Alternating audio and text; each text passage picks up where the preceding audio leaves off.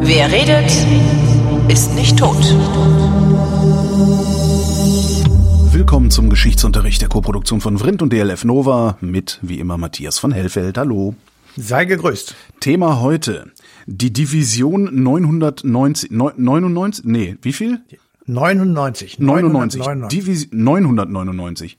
Und dann auch noch die Strafdivision. Die Strafdivision 999. Worüber reden wir jetzt? Ja, das klingt, klingt, nach, so ein klingt bisschen. nach Zweiter Weltkrieg. Das klingt, ja, das klingt so ein bisschen wie äh, ein Roman von Hans-Helmut Kirst oder sowas, ja, wo, wo man denkt, ah, da ist irgendwie Rabaukentum am Start und Mhm. Gefangenenlager und ähnliche Dinge. Stimmt, hat so ein bisschen, ich kenne das jetzt nicht, was du erzählst, aber klingt auch so ein bisschen nach Schlachthof 5. Ne? ja, genau. Ja, ja. Ähm, tatsächlich ist es so, dass diese Strafdivision 999 Teil eines etwas größeren Systems von sogenannten Bewährungsbataillonen war. Und darunter muss man ähm, ein paar Sachen verstehen, die eben da sozusagen subsumiert wurden. Diese Bewährungsbataillone, das waren ganz erstmal normale militärische Einheiten, also ein Bataillon von einer bestimmten Größenordnung innerhalb einer bestimmten Heeresgruppe. Und in diesen Bewährungsbataillone waren Menschen, die vorher als wehrunwürdig bezeichnet ähm, worden waren. Wir sind, wo, wo sind wir zeitlich gerade? Ja, wir sind zeitlich am Beginn des Zweiten Weltkrieges, also sagen wir einfach mal 1939. Und dass äh, diese Wehrunwürdigen überhaupt ähm, da waren, kann man nur erklären sozusagen aus der Zeit, in der das äh, definiert wurde. Weil 1939, am Beginn des Zweiten Weltkrieges, waren die Menschen in Deutschland überzeugt, dass sie das relativ schnell ähm, hinter sich bringen werden, oder die Mehrheit der Menschen sogenannte Blitzkriege. Und da hat man gesagt, das können wir uns dann leisten, äh, Leute, von denen wir denken, dass sie zum Beispiel zersetzende Elemente sind oder regelrechte das- Staatsfeinde ja. oder Menschen, von denen man erwartet hat, dass sie Ärger machen, weil sie auffällig waren, weil sie in irgendeiner Form unerwünscht waren. Ähm, und dass man sagen kann, okay, diese Leute, die möchten wir eigentlich nicht in unserer Wehrmacht haben, weil da brauchen wir äh, ertüchtigte Männer, da brauchen wir Zucht und Ordnung, da brauchen wir ordentliche, pflicht- und ehrliebende und hauptsächlich tüchtige Soldaten. Das ist ein Zitat. Und ähm, von denjenigen Männern im wehrfähigen Alter, von denen wir denken, dass sie diese Kriterien nicht erfüllen, die schmeißen wir erstmal raus. So, die, die kommen nicht zur Wehrmacht. Das bedeutet aber, dass man auf ein bestimmtes Potenzial von wehrfähigen Männern in der Wehrmacht verzichtet.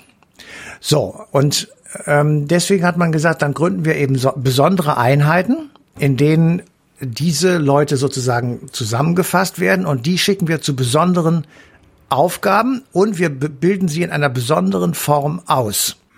Und, und das ist das besonders perfide daran, deswegen heißt es ja auch Bewährungsbataillon, wir sagen ihnen, wenn du die Zeit in diesem Bataillon so erfüllst, wie wir uns das vorstellen, dann hast du davon einen Bonus. Also dann wird dir deine Strafe erlassen oder dann kriegst du Urlaub und so weiter. Dann darfst du an die andere Front. Dann, das kommt gleich noch. okay. Genau. Also es, diese Bataillone, das war äh, so allgemein beschrieben dauerhafter Drill. Also da ging das äh, 24 Stunden Drill, es ging 24 Stunden Gehorsamsübung. Ähm, also du, du wurdest zu irgendetwas, ähm, ich sag mal, verdonnert und das musstest du machen, ohne zu murren, egal was es war. Es galt eine extrem strenge Kasernierung, also du hattest keinen Urlaub, du hattest keinen Ausgang, du musstest die ganze Zeit in dieser Kaserne sein, du warst die ganze Zeit mit den ebenfalls aussortierten, in Anführungsstrichen, un Wehrunwürdigen zusammen und du musstest, wenn dann noch irgendwann Zeit war, ähm, dir den Tag über politische Schulungen im Sinne des Nationalsozialismus äh, anhören und über dich ergehen lassen und dann auch reproduzieren. Also es wurde dann abgefragt, richtig? So Und dann musstest du das- Umerziehung, Genau, das ist im Prinzip, musstest du sozusagen beweisen, dass du das jetzt alles toll verstanden hast, dass du ein überzeugter Nationalsozialist geworden bist und ähm, dass du sozusagen dieses Drillkommando, dieses Bootcamp, dieses, wie immer man es bezeichnen möchte, sozusagen positiv äh, durchlaufen hast. Und wenn das so war und wenn deine Vorgesetzten sagten, jawohl, das ist, äh, der Holger hat das toll gemacht, dann wurdest du zurückversetzt in eine normale Einheit. Dann durftest du also ganz normal an die Front gehen und dich dort abschießen lassen. Ach, das, das, äh, äh, die, diese, diese, was, wie heißt das, Strafdivision? Das, Ja. die, die waren gar nicht, das war kein kämpfender Verband, sondern das war im Grunde, No, erstmal noch nicht. Das, Okay. Moment, wir sind noch bei den Bewährungsdingern. Die Ja. Strafdivision kommt gleich noch. Also es war zunächst einmal so, in diesen Bewährungsbataillonen war die Idee, dass man die Leute umerzieht, ähm, wie ich gerade versucht habe Ja. zu schildern, und dass man sie dann in normale Einheiten hineintut, weil man dann denkt, okay, die haben sich jetzt gemausert und die sind Ja. jetzt besser geworden und so weiter. Und ähm, die standen natürlich immer noch unter einer besonderen Kontrolle. Die wurden auch an den äh, an der Front beziehungsweise in den Anführungsstrich normalen Einheiten natürlich besonders beobachtet und ähm, natürlich waren sie jetzt nicht diejenigen, die dann also so schnell da irgendwie nach oben kamen, sondern die waren halt hintere Reihe. Wenn das aber auch, und das passierte auch, wenn du das nicht vernünftig mitgemacht hast, diese, ich sag mal, Ausbildung, dann wurdest du in ein Konzentrationslager verbracht und Wow. ähm, kamst dann nie wieder raus sozusagen. Und, äh, da war sozusagen Zuckerbrot und Peitsche angebracht, weil man natürlich allgemein merkte, okay, ähm, wir brauchen immer mehr Soldaten, wir brauchen an den Fronten Nachschub sozusagen und ähm, dann wurden immer mehr Leute ich sag mal, in die normalen Einheiten entlassen, die man vielleicht vorher nicht so, ähm, ja, wie soll ich sagen, so gerne losgelassen hätte. Und die wurden dann zur Bewährung an die Front geschickt. Und dann auch wieder in Sonderbataillone. absurder, ja. Und dort, dort galt es, dass man nur besonders, äh, also wirklich gefährliche Einsätze machte und sich dann dort und deswegen der Name bewähren sollte. Und diese besonderen Einsätze waren zum Beispiel Entschärfen von Minenfeldern. Dann gingst du also tatsächlich mit relativ spartanischem, äh, soll ich mal sagen, Werkzeug durch ein Minenfeld und hast versucht, die dort befindlichen Minen erstmal zu entdecken, ohne draufzutreten. Und wenn du sie entdeckt hast, zu entschärfen, ohne dass sie explodieren. Und äh, das war natürlich äh, der höchste Einsatz, den man überhaupt machen kann. Und gefährlicher ging nicht. Außer man wurde abkommandiert zu Einsätzen hinter der Frontlinie. Dann wurde man also irgendwie mit dem Fallschirm oder sowas abgeworfen oder war jedenfalls in irgendeiner Form hinter der Frontlinie und musste dann dort den Feind sozusagen von hinten bekämpfen. Und wer sich da bewährt hat, also in dieser Bewe in diesen Bewährungsbataillon, der wurde dann vollständig integriert. Wer sich nicht bewährte, weil er abgehauen ist, weil er Angst hatte, weil er das nicht gemacht hat, weil er gemotzt hat, was weiß ich, bei dem wurde das Urteil, das es in der Zivilgesellschaft gegen ihn gegeben hat, vollstreckt, also Gefängnis oder Todesurteil, oder er wurde in ein KZ eingewiesen. das klingt alles so, als hätten die sich das ausgesucht. Die, das, die, die Teilnahme daran, die war, war die freiwillig? Ähm, ja, also man konnte es, glaube ich, also die, die naja, freiwillig kann man nicht sagen. Also du man, gehst ins man KZ, hat denen du gesagt, hast jetzt die Wahl, du gehst ins KZ oder du gehst dich bewähren. So. Genau. Okay, und da haben verstehe. natürlich die Leute gesagt, ich gehe mich bewähren und haben dann gedacht, sie könnten sich da irgendwie verpissen und abhauen oder wie auch immer durchkommen. Manche haben auch gesagt, gut, das mache ich jetzt, das nehme ich an und waren dann die tollkühnen Männer, äh, die also versucht haben, äh, ja, eben das zu tun, was ich gerade beschrieben habe. Und ähm, man hat den äh, Gefangenen in den Gefängnissen, in, äh, also in der Zivilgesellschaft dann erzählt, ähm, also Du kannst deine Schuld tilgen durch einen Fronteinsatz, du kannst deine Ehre wiederherstellen. Das waren ja ganz äh, Begriffe, die damals sehr hochgefahren worden sind. Ähm, und du kannst einfach dich sozusagen wieder zurück integrieren in eine normale Gesellschaft. Und wenn du das nicht tust, dann bist du jetzt hier auf immer und ewig im Zuchthaus oder im KZ und so weiter. Also die Frage, ob man das macht, wenn du vor der Alternative stehst, äh, die ganze Zeit den Rest deines Lebens in einer dunklen Zelle zu hocken, Ja, das ist, ge- das ist freiwillig, das ist, da wirst du halt freiwillig auserkoren. Ja, ja, das ist, äh, Ja, das- brauchen wir nicht ja, drüber reden. ähm, ja. Ja, und so, und in diesem System der Bewährungsbataillone, ja, also das ist jetzt äh, sozusagen der Oberbegriff und das ist so das Allgemeine, was mit, mit den Menschen passierte, die also in diese Kategorien gefallen sind. Da gab es eben als eine Untereinheit diese Strafdivision 999 und in diese besondere Strafdivision, da wurden eben nicht nur die sogenannten Wehrunwürdigen hineingesteckt, sondern auch Fahnenflüchtige und Deserteure. Jetzt muss man dazu wissen, es hat äh, hunderttausendfache Fahnenflucht gegeben. Klar. Ähm, es sind 30.000 äh, Todesurteile ähm, ausgesprochen und auch vollstreckt worden, teilweise per Standgericht. Äh, an der Front. Ähm, das wurde dann in irgendeinem Notizbuch vermerkt, dass der Herr sowieso äh, gefangen und ermordet oder erschossen wurde, mhm. weil er desertiert ist. Mehr, mehr steht da gar nicht. Mhm. Und wenn du das alles aufaddierst ähm, und so, dann kommst du auf diese atemberaubenden Zahlen. Aber es gab eben in diesen äh, Deserteuren und fahnenflüchtigen Prozessen an der Front oder vor Militärgerichten auch durchaus Zuchthausstrafen oder etwas seltener Gefängnisstrafen. Und je länger der Krieg dauerte und je mehr Soldaten man brauchte, desto häufiger wurden diese Haftstrafen in Fronteinsätze zur Bewährung äh, umgewandelt. Ja, und das, das ja. war das gleiche in Grün. Das ja. heißt, die wurden dann eben auch an extrem gefährliche Dinge äh, geschickt, wo man eine sehr geringe Lebens Überlebenschance hatte, beziehungsweise wo die Chance in Kriegsgefangenschaft zu geraten sehr groß war.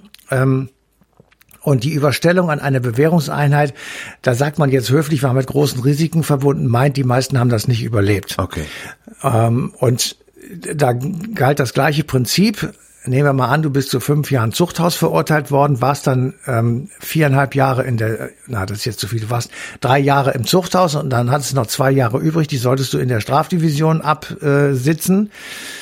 Wenn dann diese Strafe abgelaufen war, dann kamst du wiederum entweder in die normale Truppe zurück oder je nachdem, wo du dich benommen hast, in dein KZ. Äh, also der Druck. Du konntest überhaupt nicht raus riesig. aus diesem nein. System, ne? Ja. Nein, ja. nein.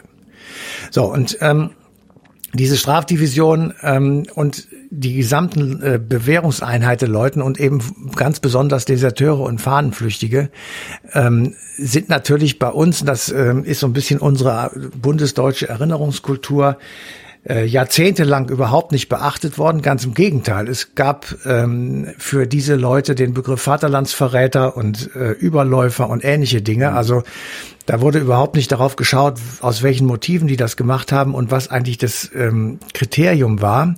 Und bis in die 60er, 70er Jahre, und ich habe da wirklich intensiv gesucht, habe ich keine einzige wissenschaftliche oder auch journalistische Publikation von Rang gefunden, die sich mit Deserteuren und Fahnenflüchtigen und eben sowas wie der Strafdivision 999 beschäftigt haben.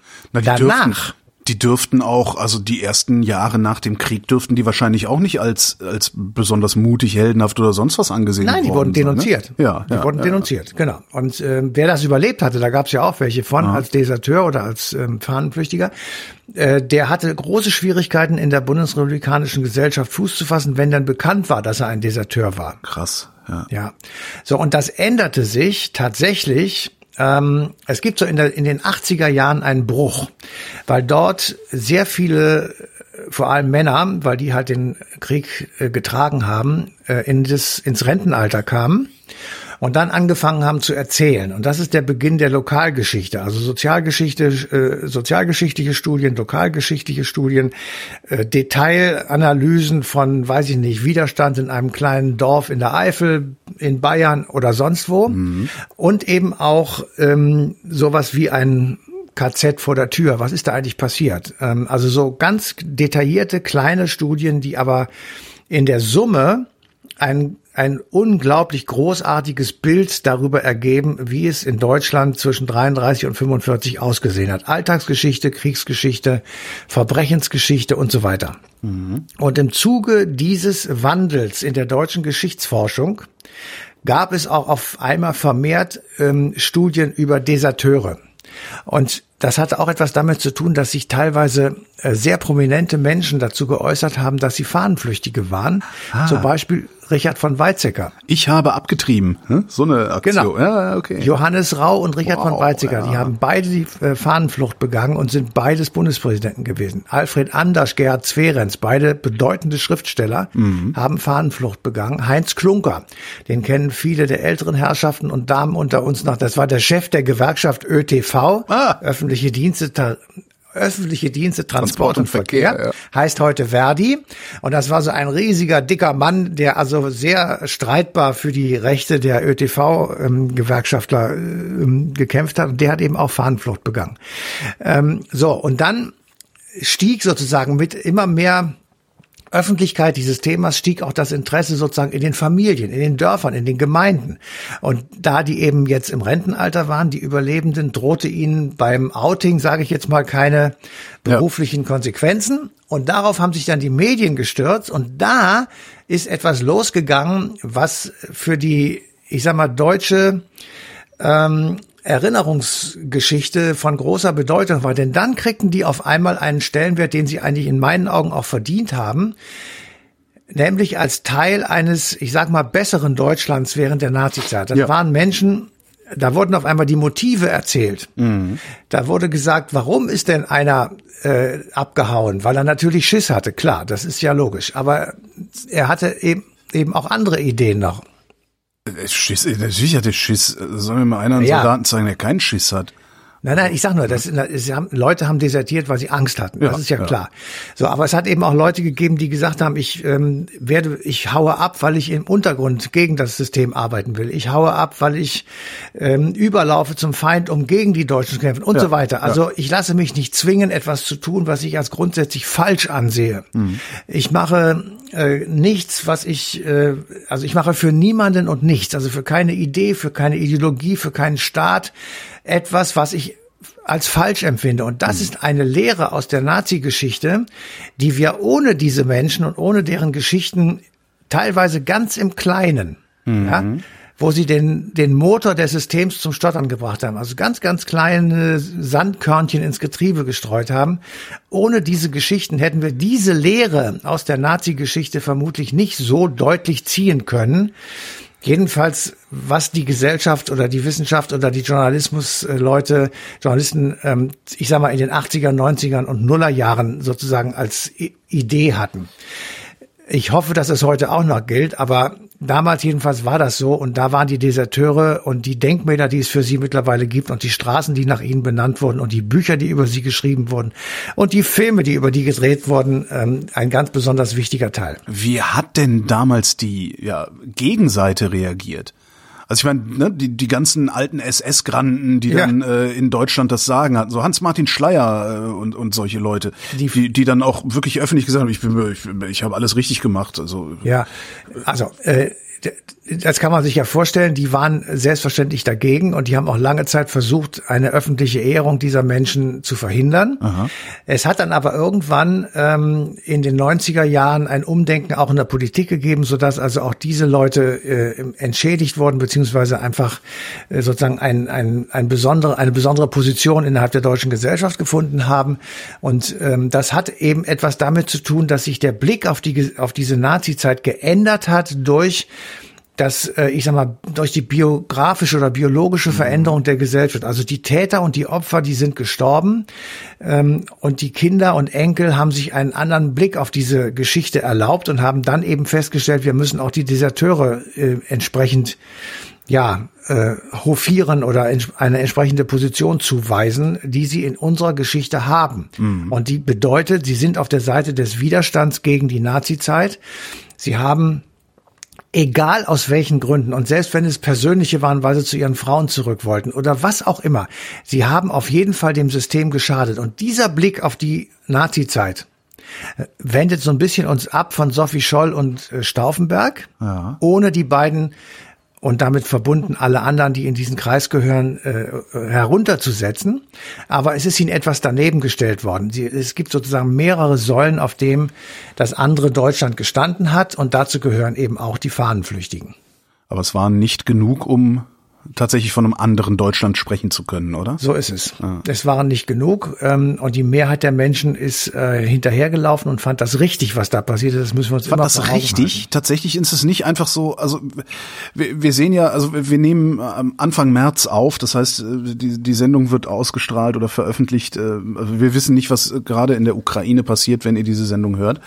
Aber ich kann mir nicht vorstellen, dass die Russen, ja, also die Bevölkerung, dass die dafür sind, was da passiert, sondern wenn dann allenfalls, also abgesehen von schlecht informiert, das lassen wir mal außen vor, allenfalls gleichgültig, weil es ihnen ja gut genug geht.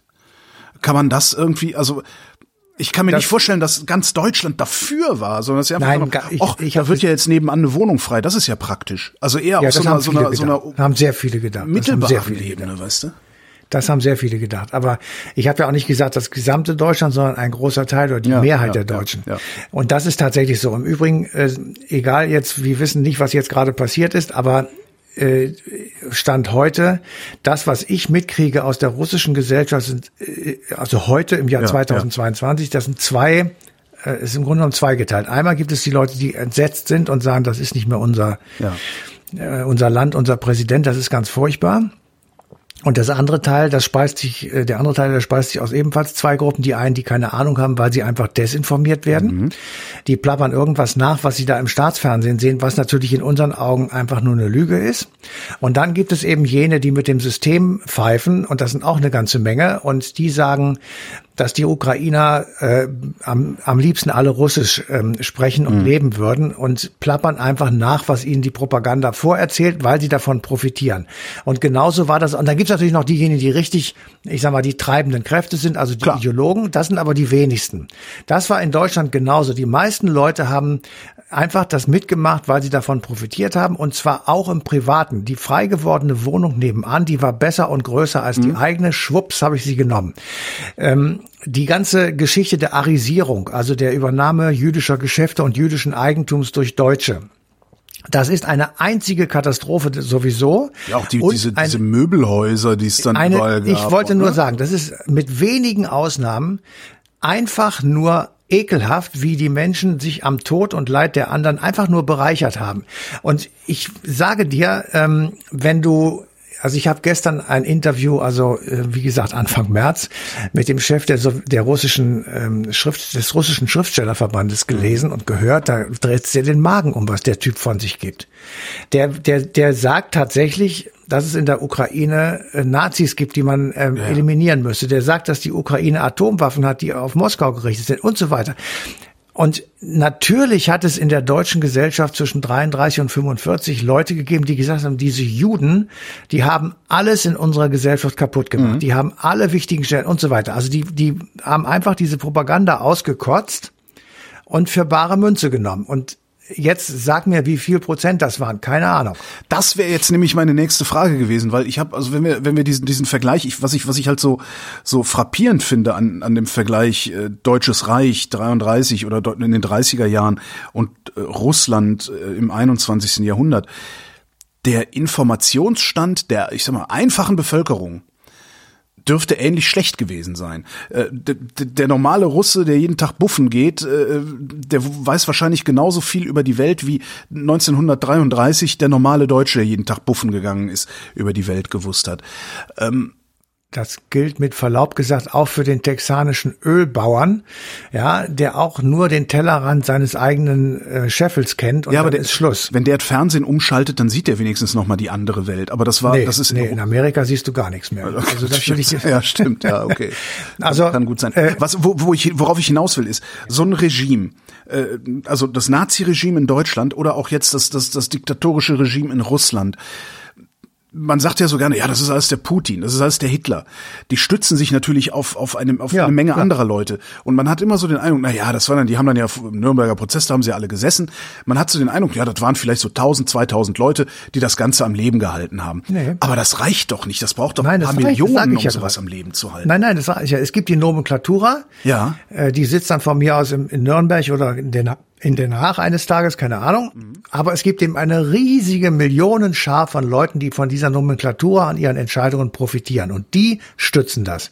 Und die sorgen auch dafür, dass im eigenen Volk diese, ich meine, Überleg dir mal, was wir hier jeden Abend sehen. Äh, Da werden in, in Russland an ein, zwei Tagen sieben, achttausend Leute festgenommen. Ja. Überleg dir mal, was das für eine Zahl ist. Gut, das Land ist riesig, okay, aber trotzdem. Und die werden dann ein paar Tage festgehalten und wieder rausgelassen. Wenn sie zweimal verhaftet werden, dann sitzen sie schon etwas länger und dreimal sitzen sie im Knast. Also äh, das, das sehen die Russen. Das passiert mitten in Petersburg, in Moskau Ja. und so weiter.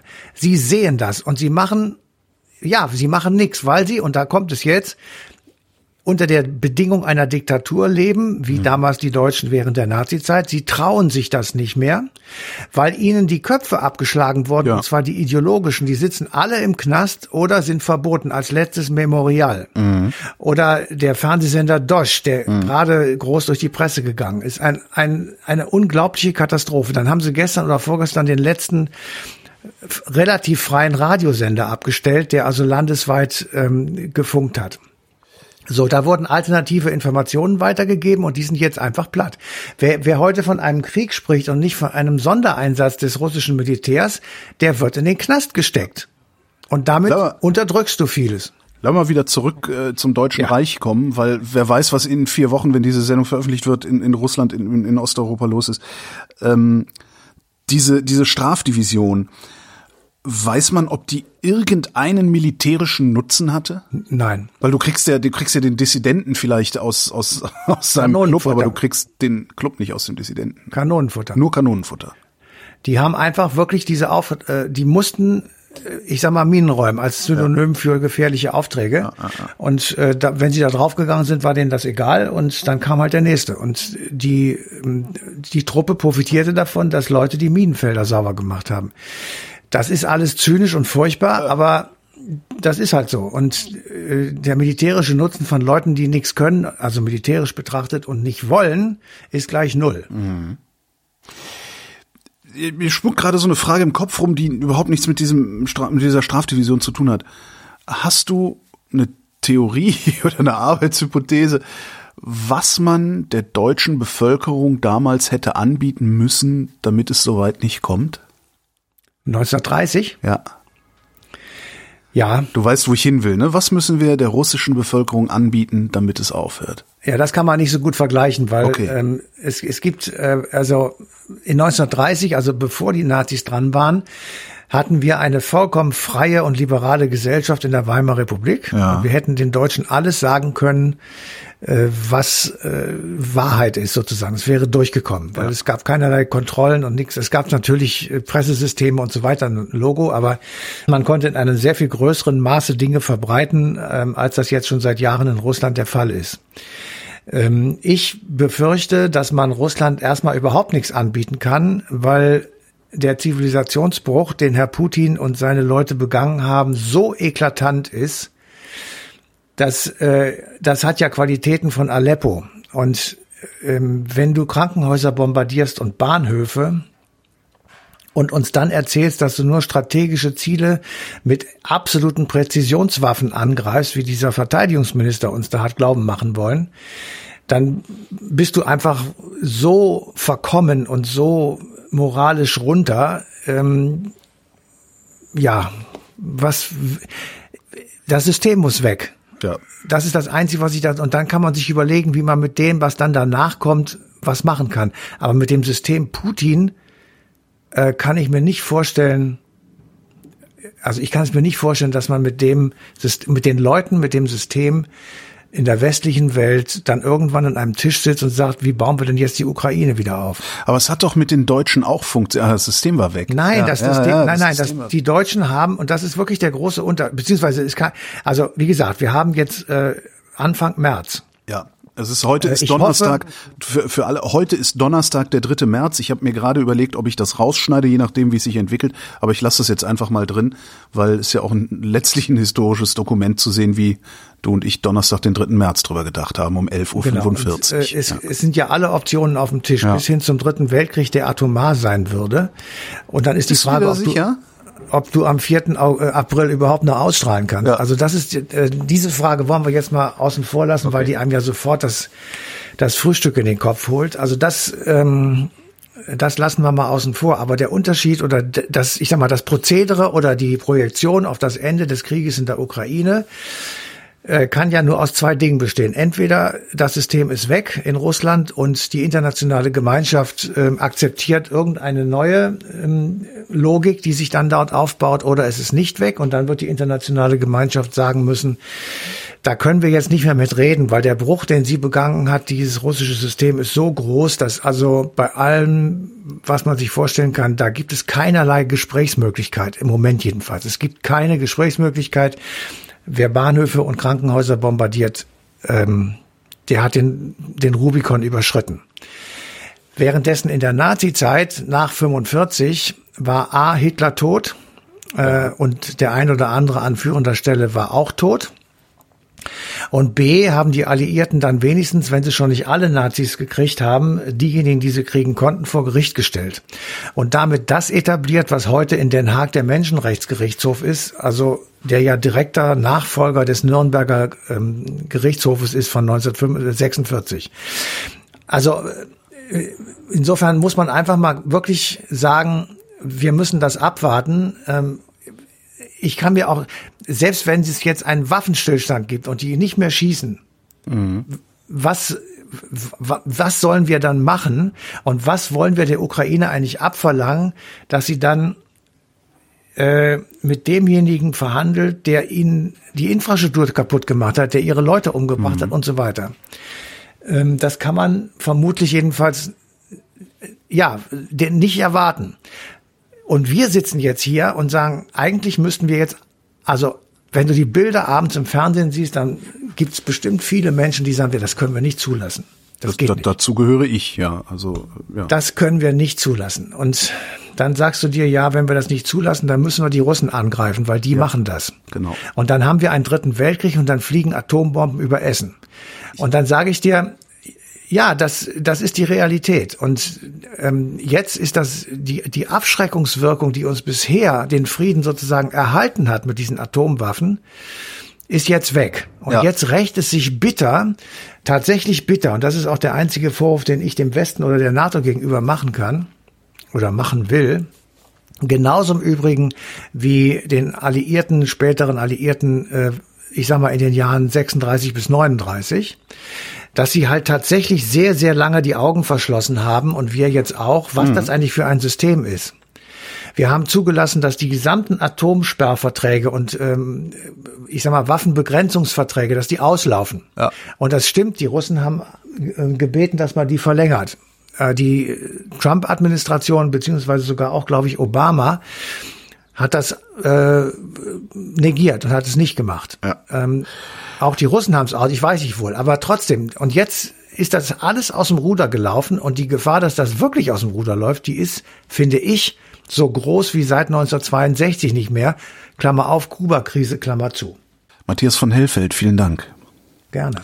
Euch danke für die Aufmerksamkeit äh, und der Hinweis auf DLF Nova. Da gibt's die passende Sendung Eine Stunde History und zwar am 4. April 2022.